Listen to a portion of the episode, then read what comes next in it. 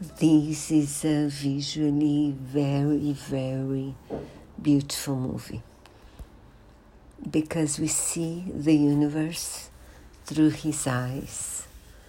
We see the explosions as we see images of the sun, the explosions that happen in the sun the music is beautiful and so Oppenheimer is the scientist, a scientist, a real genius, very interested in the universe and the atom. He his intuition leads him to publish about black holes before they were really found by astronomers.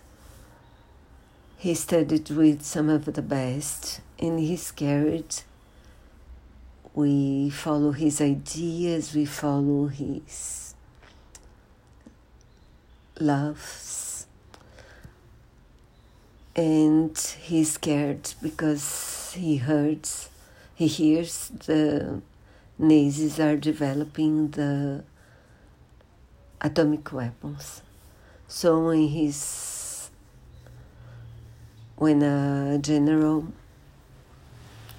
uh, offers him to create a group in order to develop American weapon, uh, nuclear weapon, he accepts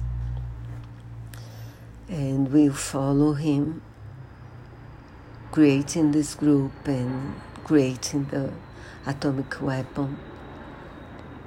We follow his success in doing it. We also see him being haunted by what he's accomplished and we also follow him being persecuted because after the war he, he became a pacifist. He he thinks it's important to make a nuclear peace deal between countries because he's scared of what may happen. But at the same time he's persecuted by a and he doesn't know and he's disgraced by it because he suspects of helping com- of being a communist and helping the helping Russia.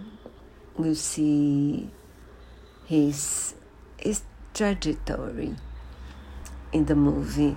It's very moving wonderful cast. The actors are incredible. I don't know his name, but you find it easily. We see him um, scared of the doom, of the apocalypse. He is persecuted by what he has done at the same time, we see his triumph. We see his dreaming, his, dream, his dreams come, coming true. It's really, it's a wonderful film. Don't miss it.